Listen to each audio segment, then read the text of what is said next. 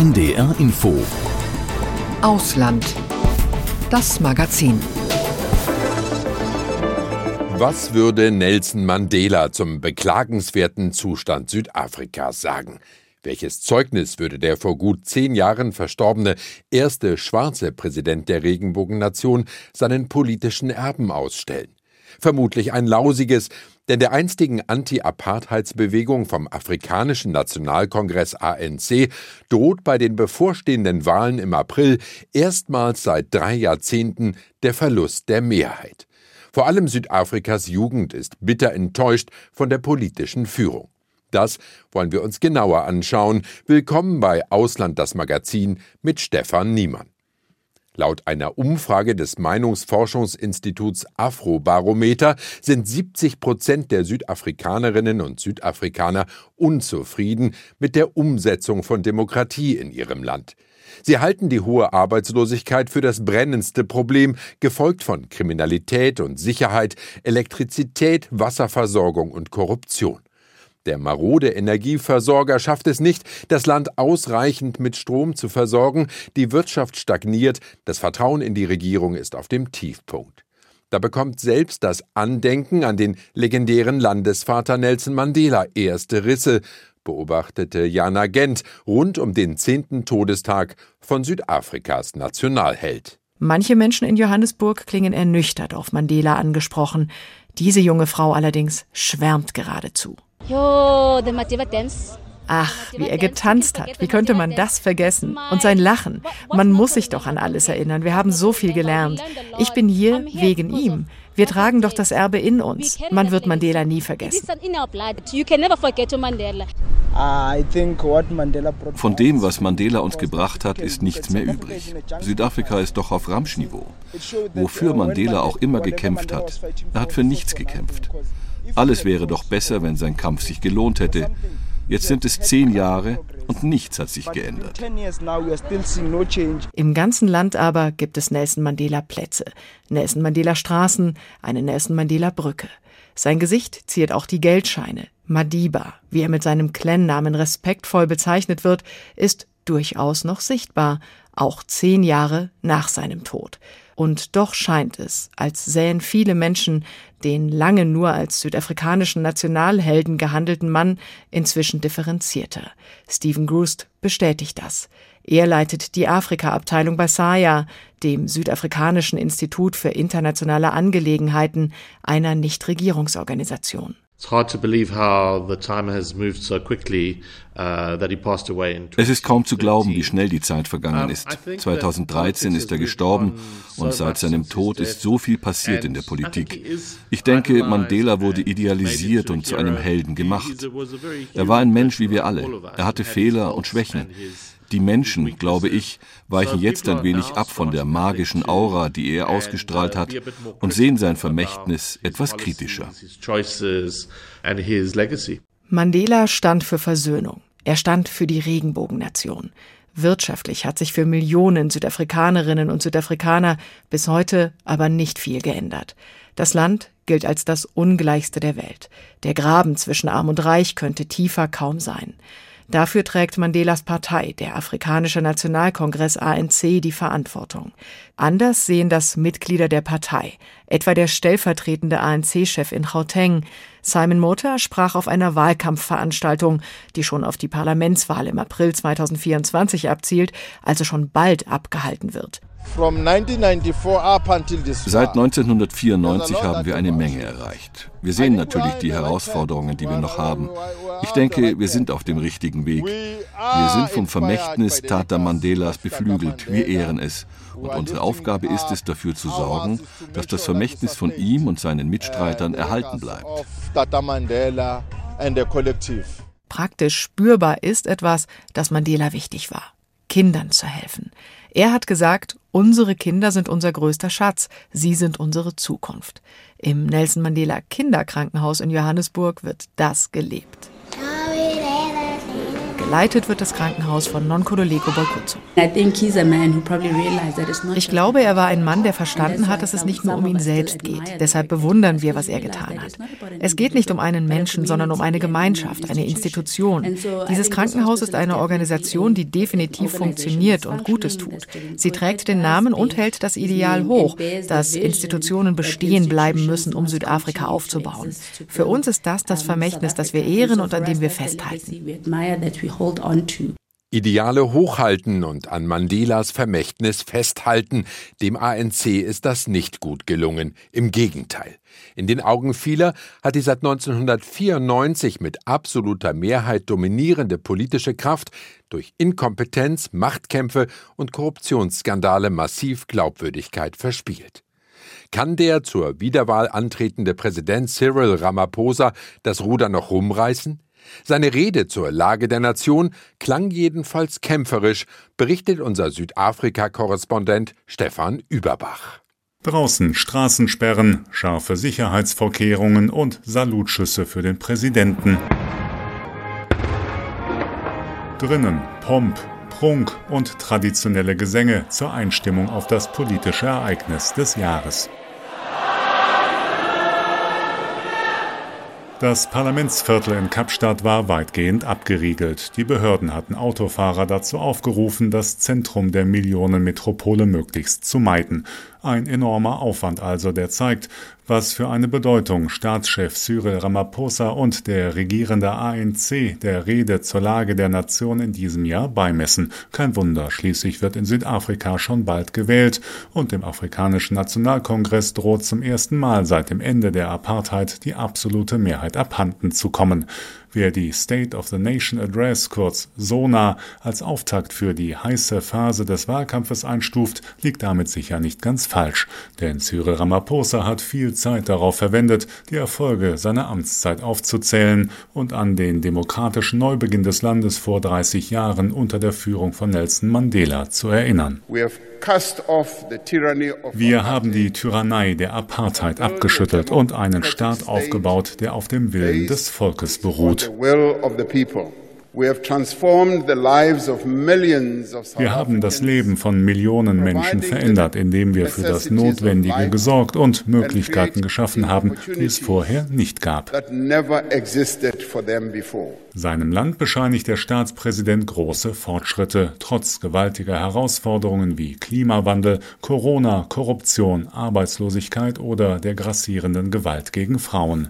Südafrika habe zwar Narben davongetragen, gehe aber aus allen Krisen stärker hervor, weil seine Regierung die richtigen Weichen stelle, mit milliardenschweren Beschäftigungs-, Wohnungs- und Gesundheitsprogrammen und mit einer neuen Energiepolitik. Mehr private Investitionen, mehr Solaranlagen und mehr Windkraft sollen das Ende der täglichen Stromabschaltungen in greifbare Nähe rücken lassen. With our abundance of solar mit unserem Reichtum an Solar-, Wind- und Mineralressourcen werden wir Tausende von Arbeitsplätzen schaffen in den Bereichen erneuerbare Energien, grüner Wasserstoff, grüner Stahl, Elektrofahrzeuge und andere grüne Produkte.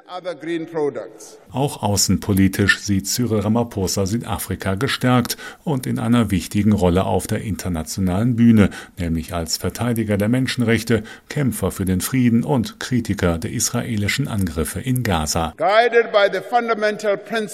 Geleitet von diesen Grundwerten haben wir uns für die Palästinenser eingesetzt, um weiteres Sterben und weitere Zerstörung in Gaza zu verhindern. Wir verurteilen die Tötung von Zivilisten auf allen Seiten und fordern die am Konflikt beteiligten Parteien dazu auf, sich für einen Friedensprozess einzusetzen, der zu einer Zwei-Staaten-Lösung führt. Ganz offensichtlich trifft die ANC-Regierung damit den richtigen Ton. Bei der großen Mehrheit der Südafrikaner stößt das Eintreten für die Palästinenser nämlich auf Zustimmung, auch weil sich viele an den eigenen Freiheitskampf gegen das rassistische Apartheid-Regime erinnern erinnert fühlen. Gerade erst haben Unterstützer Palästinas auch zu anti-deutschen Demonstrationen aufgerufen, um gegen die ihrer nach zu Israel freundliche Politik der Bundesregierung zu protestieren. Der besonders israelkritische Chef der Linkspopulistenpartei EFF musste allerdings bei der Präsidentenrede draußen bleiben. Julius Malema hatte den Ramaphosa-Auftritt vor einem Jahr massiv gestört und war deshalb vom Parlament mit einem Hausverbot für den gesamten Februar bestraft worden. Auch die Debatte über die Sona-Rede nächste Woche findet ohne den selbsternannten Oppositionsführer statt. Aber womöglich wird Malema nach der Parlamentswahl dringend gebraucht als Mehrheitsbeschaffer für den ANC. Ein Bericht von Stefan Überbach, den ich jetzt in Kapstadt erreiche. Hallo Stefan. Hallo Stefan. Historische Verdienste das Ende der Apartheid, die Überwindung des Kolonialismus. Welche Rolle spielt das eigentlich noch für jetzt ja 42 Millionen Wahlberechtigte? Das spielt nach wie vor eine ziemlich große Rolle, denn das ist ja sozusagen der Gründungsmythos der Nation, dieses neuen demokratischen Südafrika. Äh, nach Jahrzehnten der Unterdrückung hat es äh, dann einen vergleichsweise friedlichen Wandel gegeben nach 1990 und äh, das ist schon eine historische Leistung, die sich der ANC dann ja auch völlig zu Recht auf die eigenen Fahnen schreibt. Darum ähm, hat dieser Blick zurück in die Vergangenheit in der Rede von Präsident Ramaphosa ja auch so einen großen Raum eingenommen bei solchen Gelegenheiten muss, äh, das ist hier Tradition, muss einfach immer auch an Nelson Mandela erinnert werden, den Übervater des Landes. Und äh, der ANC will äh, mit seinen Verdiensten als Freiheitsbewegung natürlich punkten bei den Wählerinnen und Wählern, auch äh, wenn es danach dann mit den Verdiensten in der Regierungsverantwortung nicht mehr ganz so weit her war, beziehungsweise nicht mehr ganz so weit her ist. Da reden wir gleich noch drüber. Die Tradition, an die wird ja auch außenpolitisch angeknüpft. Äh, du hast es im Beitrag ja äh, angesprochen, die Solidarität mit den Palästinensern im Gazastreifen. Lässt sich damit in Südafrika vor den Wahlen jetzt auch innenpolitisch punkten? Ich würde sagen, eindeutig ja, das ist so. Es gibt hier sehr viele äh, Menschen, die äh, die Initiative der südafrikanischen Regierung nach Den Haag zu ziehen, äh, Israel zu verklagen, unterstützen. Der Völkermordvorwurf gegen die Israelis wird als sehr, sehr stichhaltig bewertet. Und äh, viele Menschen sind wirklich davon überzeugt, dass die äh, Regierung das Richtige tut, dass sie Südafrika auf die internationale Bühne zurückgebracht hat in einer wichtigen Rolle als Verfechter der Menschenrechte, als Verfechter der Freiheiten. Und hier in Südafrika spielt eben der Befreiungskampf gegen die weißen Unterdrücker während des Apartheid Regimes im eigenen Selbstverständnis nach wie vor eine sehr, sehr wichtige Rolle. Es werden auch seit Jahrzehnten immer wieder Vergleiche gezogen zur Lage der Palästinenser, die sich, äh, so wie das äh, viele Südafrikaner sehen, auch gegen Aggressoren auflehnen. Und Nelson Mandela hat mal gesagt, wir als Südafrikaner haben unsere Freiheit erst dann erreicht, wenn auch Palästina frei ist. Und dieses Zitat, das liest und sieht man in diesen Tagen wieder äh, ziemlich oft. Also es gibt hier in der Bevölkerung eine breite Unterstützung für die Sache der Palästinenser und entsprechend dann auch Rückhalt für die Politik des ANC, was so kurz äh, vor einer Wahl kein äh, unwichtiger Faktor ist, würde ich sagen. Wichtige Faktoren sind aber zweifellos auch die Probleme des Landes, die ja ziemlich offensichtlich sind. Wie kommt es eigentlich, dass die Kluft zwischen arm und reich nach Jahrzehnten der ANC-Regierung immer noch so gewaltig ist? Also zunächst mal muss man sagen, ähm, dass Südafrika zu den wirtschaftlichen Schwergewichten auf dem afrikanischen Kontinent gehört. Es ist das wirtschaftsstärkste Land in Afrika, aber äh, dieser Reichtum, der Wohlstand ist äh, außerordentlich ungleich verteilt. Die äh, sozialen Unterschiede sind riesig, so groß wie kaum irgendwo sonst. Es gibt ja, die schicksten Einkaufszentren mit Luxusartikeln, allem, was man sich so vorstellen kann. Und äh, einen Kilometer weiter sind dann äh, die armen Siedlungen, die äh, Blechhütten, wo Leute wohnen, die dann womöglich in der Shopping Mall sauber machen, wenn sie dann überhaupt einen Job haben. Die Arbeitslosigkeit ist enorm, äh, 30 bis 40 Prozent. Knapp die Hälfte der Bevölkerung lebt unter der Armutsgrenze. Das hat sehr viel mit wirtschaftlichen Krisen der letzten Jahre zu tun. Covid war eine schwierige Zeit. Es hat aber auch mit Bildung zu tun. Und äh, es hat hat was mit den Unterschieden zwischen Stadt und Land zu tun. Natürlich kommt dann aber auch noch das Problem der Korruption dazu, was äh, Wirtschaftsentwicklung in ganz Südafrika über viele Jahre lang gelähmt und gebremst hat. Das klingt aber so, als hätte der ANC, der ja lange Jahrzehnte in Regierungsverantwortung war, doch auch versagt. Sehen das die Leute so? Das sieht man an den Umfragezahlen. 39 Prozent waren es äh, laut der letzten Umfrage, die ich gesehen habe. Das ist ein Minus von 20 Prozentpunkten im Vergleich zur äh, vergangenen Wahl vor fünf Jahren. Und äh, wenn man sich überlegt, dass der ANC in seinen Hochzeiten äh, auf zwei Drittel Mehrheiten gekommen ist bei den Stimmen, bei Parlamentswahlen, dann sieht man, äh, dass das den äh, Menschen äh, schon aufgefallen ist, wer denn da die Regierung stellt, ununterbrochen und wer womöglich an den schlechten Wirtschaftschancen und Aussichten des Landes verantwortlich ist, wer dafür die Verantwortung trägt. Also, na klar wird das gesehen. Und wenn man mit Leuten spricht, dann hört man immer wieder, es wird Zeit dass äh, es einen Wechsel gibt. Die sind zu lange dran. Es sind immer dieselben Leute, es sind immer dieselben äh, politischen Einstellungen und äh, es sind leider auch immer dieselben äh, Korruptionsvorwürfe, mit denen wir uns dann auseinanderzusetzen haben. Es wird Zeit für einen politischen Wechsel. Das ist das, was man immer wieder hört. Und wenn es kein richtiger Regierungswechsel ist, dann zumindest vielleicht eine Situation, wo die ANC, der ANC eine äh, Koalitionsregierung bilden müsste, also einen Partner braucht. Da ist es ja dann nicht gerade hilfreich, dass ein prominenter ANC-Abtrünniger seinen ehemaligen Parteifreunden nun Konkurrenz macht. Du hast da gerade darüber berichtet. Wir hören uns den Beitrag mal eben an. Es ist der bisherige Höhepunkt in einem erbitterten Machtkampf. Im Zentrum der amtierende südafrikanische Präsident Cyril Ramaphosa und sein Vorgänger Jacob Zuma. Der frühere ANC-Vorsitzende und langjährige Staatschef gehört zu den schillerndsten und umstrittensten politischen Persönlichkeiten des Landes. In seiner Amtszeit von 2009 bis 2018 hatte die Korruption in Südafrika ein Rekordniveau erreicht. Von State Capture war die Rede. Übersetzt heißt das, die Politik hat sich den Staat zur Beute gemacht. 2021 wurde Jacob Zuma wegen Missachtung gerichtlicher Anordnungen zu 15 Monaten Haft verurteilt, aber wegen gesundheitlicher Probleme kurze Zeit später aus dem Gefängnis entlassen. Im letzten Jahr kündigte er an, bei der Parlamentswahl im Frühjahr nicht mehr den ANC zu wählen, sondern die neu gegründete Partei MK und rief alle ANC-Mitglieder dazu auf, seinem Beispiel zu folgen. I'm not going to vote for the ANC. I'm going to vote for MK.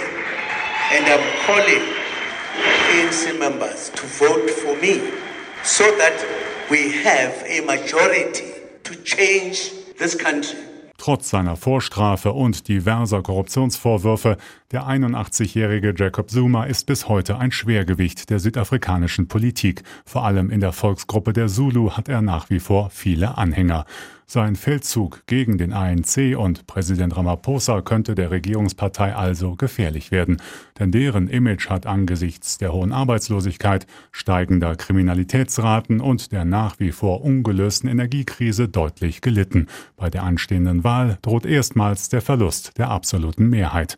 Wegen parteischädigendem Verhalten hat der ANC Jacob Zuma jetzt mit sofortiger Wirkung suspendiert. Jacob Zuma is actively impugning the integrity of the ANC and campaigning to dislodge the ANC from power. Jacob Zuma beschädigt öffentlich die Integrität des ANC und ruft dazu auf, den ANC von der Macht zu vertreiben, sagt Fikile Mbalula, der Generalsekretär des Afrikanischen Nationalkongresses, der Südafrika seit den ersten freien Wahlen 1994 mit absoluter Mehrheit regiert.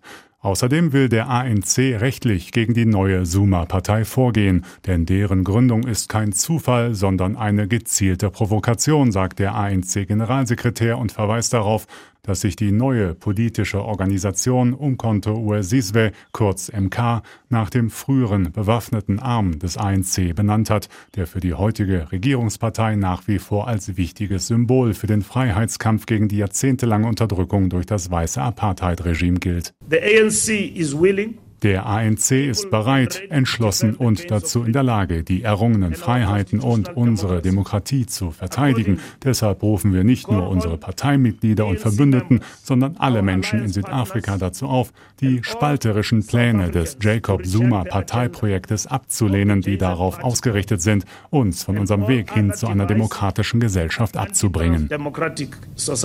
Der amtierende ANC-Parteichef und Staatspräsident Cyril Ramaphosa hält die Entscheidung gegen seinen Amtsvorgänger ausdrücklich für richtig. Er sagte dem südafrikanischen Fernsehsender SABC, Jacob Zuma has been suspended. Jacob Zuma hat angekündigt, eine neue Partei zu unterstützen, von der viele annehmen, dass er sie selbst gegründet hat. Und gleichzeitig will er ANC-Mitglied bleiben. Unsere Satzung erlaubt das aber nicht, vor allem dann, wenn sich jemand mit einer anderen Partei verbündet. Für Jacob Zuma dürfte der Rauswurf keine Überraschung sein. Vermutlich hat er sogar damit kalkuliert, in der Hoffnung, sich jetzt bei seinen Anhängern als Opfer eines Rachefeldzugs der etablierten ANC-Führung stilisieren zu können. In die Parlamentswahl geht Zuma jedenfalls mit großem Optimismus. Sein Ziel, sagte er am Wochenende bei einer Wahlkampfveranstaltung, sei eine Zweidrittelmehrheit. Davon aber ist die neue Partei des früheren Staatschefs laut aktuellen Umfragen weit entfernt. Stefan, welche Optionen hat denn dann der ANC für eine Koalition? Naja, das wird man natürlich äh, erst nach der Wahl genauer äh, sehen und bewerten können, je nachdem, wie die Ergebnisse dann ausgefallen sind. Aber Stand heute könnte der ANC zum Beispiel mit der DA regieren. Das ist die Demokratische Allianz zweitstärkste politische Kraft im Land. Das würden zumindest die äh, Zahlen der aktuellen Umfragen hergeben. Diese Partei liegt immer so bei etwa 18 bis 20 Prozent landesweit. Sie regiert mit absoluter Mehrheit im Western Cape. Das ist der Bundesstaat, zu dem Kapstadt gehört. Sie wird mehrheitlich von Weißen gewählt, muss man dazu sagen. Und sie hat eine deutlich konservativere Agenda, als äh, das beim ANC der Fall ist. Bei dem fühlen sich ja nach wie vor viele führende Leute dem Sozialismus verpflichtet. Also äh, da gibt es äh, sowohl kulturelle als auch politische Gräben, würde ich sagen. Äh, Möglichkeit für eine Koalition Nummer zwei wären die Economic Freedom Fighters. Die Partei heißt EFF. Sie wird geführt von Julius Malema. Der war mal Chef der ANC Jugendorganisation, ist dann aber vor einigen Jahren wegen zu radikaler Ansichten ausgeschlossen worden. Die EFF liegt in den Umfragen bei 12 bis 16 Prozent, könnte also auch Mehrheitsbeschaffer für den ANC werden, wenn dann überhaupt einer gebraucht werden sollte. Aber das sehen wir erst nach der Wahl. Was würden denn diese erwähnten Parteien anders machen? Also welche Weichen würden sie anders stellen, als es der Präsident in seiner Rede jetzt äh, in Eigenlob ja dargestellt hat? Ja, die äh, DA, also die Demokratische Allianz, würde, denke ich, deutlich äh, konservativere äh, Akzente setzen, vor allen Dingen auch in der Wirtschaftspolitik, weniger Staat, weniger Bürokratie, mehr Eigenverantwortung. In der ähm, Migrationspolitik dürfte es mit der DA deutlich schwieriger werden, auch für Menschen, die aus anderen Ländern Afrikas nach Südafrika einwandern wollen, von denen es sehr, sehr viele gibt, vor allen Dingen aus Simbabwe kommen zahlreiche, äh, zum Teil illegale Einwanderer hier ins Land und da möchte die DA doch äh, schärfer gegen vorgehen. Und wenn wir auf äh, die EFF gucken, die äh, Partei von Julius Malema, ähm, die will das Land komplett umkrempeln. Sie ist äh, in der Tradition des Marxismus, des äh, Sozialismus. Sie will private Unternehmen enteignen, will Banken verstaatlichen, Minen verstaatlichen. Äh, all das macht doch vielen Menschen, die sich eher in der Mitte politisch sehen, große Sorgen und vor allem in der äh, Wirtschaft äh, gibt es da äh, große Bedenken. Da ist schon von einem Gespenst einer Linkskoalition zwischen ANC und EFF die Rede. Und ähm, ja, der Gedanke daran, ähm, der treibt auch deutschen Unternehmen die Schweißperlen auf die Stirn. Klingt auch so, als ob dann so oder so unruhige Zeiten politisch bevorstehen für Südafrika, wenn die unterschiedlichen Koalitionspartner, wenn es sie denn dann geben wird, in ganz unterschiedliche Richtungen lenken. Äh, früher gab es ja vor äh, Parlamentswahlen und Präsidentschaftswahlen immer wieder auch Gewalt ähm, in den Städten Südafrikas. Befürchtest du, dass das wieder unruhige Zeiten werden vor den Wahlen?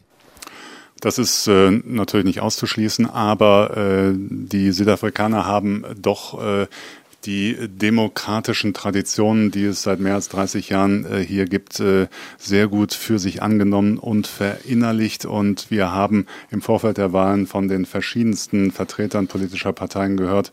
Natürlich wird das bei uns transparent zugehen. Natürlich äh, werden es faire und freie Wahlen sein. Und natürlich werden wir auch, egal wie das Ergebnis ausfällt, dieses Ergebnis am Ende anerkennen. Also da wird im Vorfeld viel getan und viel gesagt, um um möglichst äh, ja, die äh, äh, Flammen der Erregung gar nicht hochschlagen zu lassen.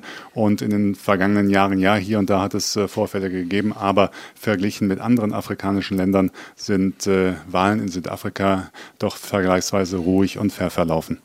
Und du wirst das für uns beobachten. Danke nach Kapstadt. Gerne. Und das war Ausland, das Magazin mit Stefan Niemann.